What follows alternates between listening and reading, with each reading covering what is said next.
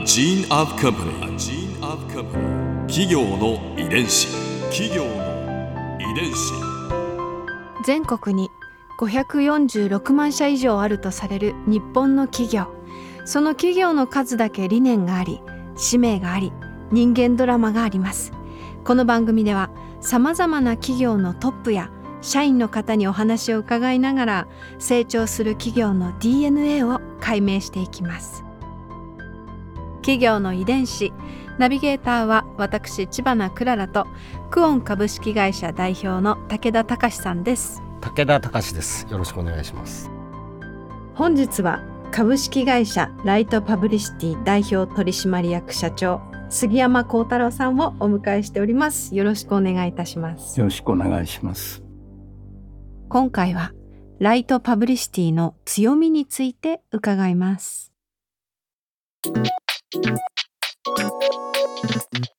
企業の遺伝子。杉山さんは2012年にライトパブリシティに移籍されて2015年から代表取締役社長でいらっしゃいます。ライトパブリシティのズバリ強みは何でしょうか？圧倒的な歴史？やっぱり歴史を持ってるっていうのは、うんうんうん。歴史はさお金で買えないじゃない。うん。はいだからね。うん、この歴史はすごい財産で、ただほらこういうその広告とかデザインとかいう世界って新しいものがよりいいもの Z されるっていうはい。部分があるんだけど、そっちの時流に変に乗っちゃうと間違っちゃうなって思っていて、うん。だから僕は随分あの若い人にはこの10年結構行ってきたんだよね。あとやっぱりただライトパブリシティってまあ欧米式っていうのかなうん広告代理店さんにとってはちょっと頭の痛いんだけどほぼクライアントと直で仕事するのね。はいあのまず代理店が入らないんですよ。だからもう本当にクライアントと直に話をして手作りをしていくので一度付き合うとものすごく長いの。うんうん。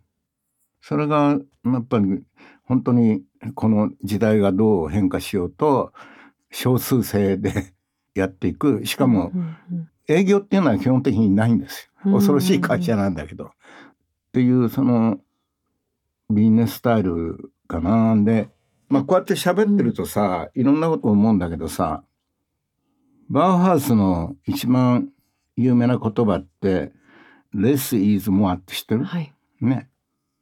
少ないことが最も豊かなことだって素晴らしい言葉を、ミース？えっ、と、誰だっけ？えっとファンデルローエ。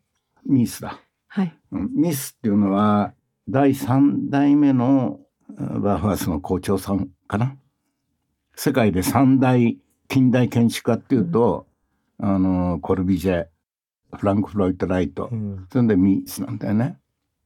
で彼がまあ作った言葉と言われているんだけどやはりあの脈々とこうライトパブリシティの中にはその「less is more」っていう少ないことが最大豊かなことだっていう、うんそれはあのいわば第二の創業って言ってもいいと思うんだけど、秋山翔と細谷岩さんが作ってきたえーパブリッシュの世界っていうのはまさにレスイズモアであの無駄なことがないデザインとうん。無駄なことのないコピー、ニューヨークの伝説的なクリエイティブエージェンシーの DDB を最も日本で、えー体現してるっていうふうにはその二人のコンビは言われてんだけどまあレスイズモアはすごく我々の中に、うんうんあの根付いてんじゃないかなと。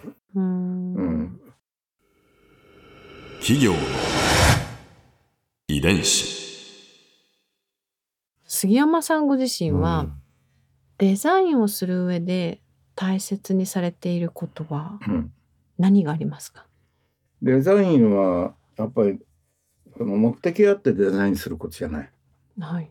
それはねあらゆる企業の中でも言えることだと思うんだけどまあデザイン集団なので特に美大生多いじゃない、うん。だからさすぐに線引くし色塗るんだけどさ。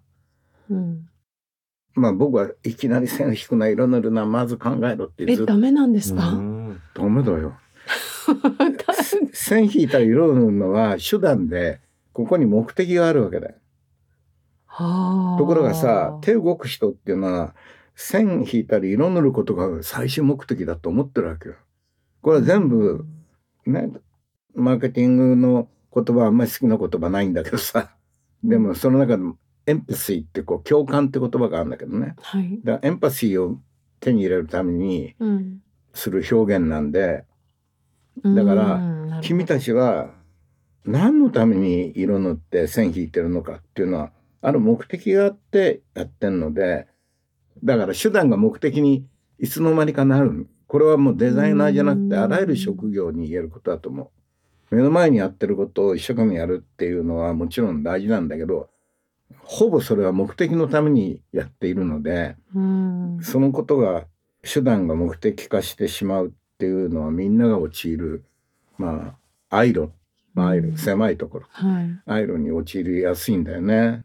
だからそれはずっと言ってることかな。うんあのうん目的と手段間違えんなよって、その目的をうん、きちんと意識して具体的にしていくためにも大切なことってあったりしますか？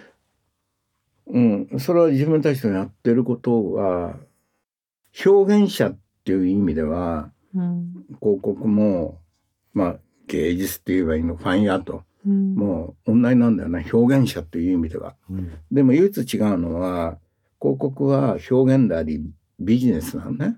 はい。最終的にビジネスで成立しないと成立すべき職業なんだよね。うんだからいきなり金儲けっていうことでもないんだけどさ。うんでもビジネスそのビジネスのために線引ったり色塗ったりしてるので、うんそこを間違えると、うんいつまでたってもうん一丁前にはなれないし、そこはすごく大事なのね。ううんんでもやることは表現者なんで、うん。割と勘違いするんだよね。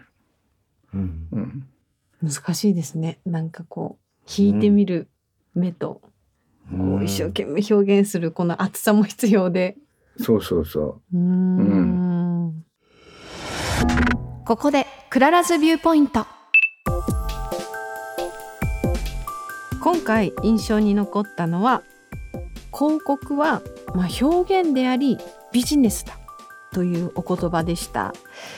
でそのデザインってやっぱりこう何かをこう伝えるっていうことですからまあ表現ですよね。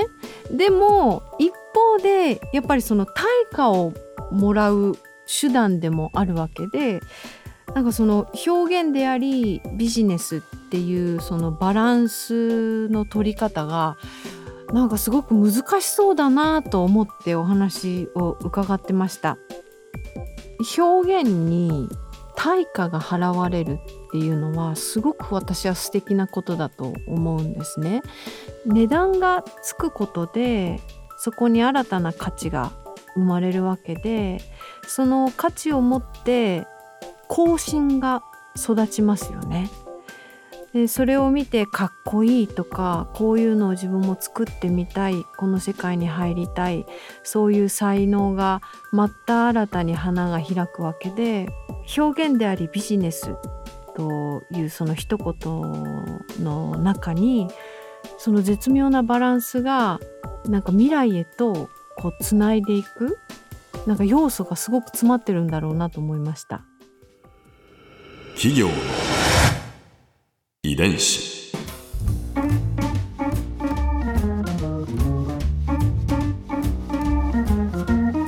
この番組はポッドキャストのほかスマートフォンタブレット向けアプリオーディでも聞くことができます。お使いのアプリストアからダウンロードして企業の遺伝子のページにアクセスしてみてくださいね。それでは来週もまたお会いしましょう。企業の遺伝子。ナビゲーターは私千葉なクララとクオン株式会社代表の武田隆でした。「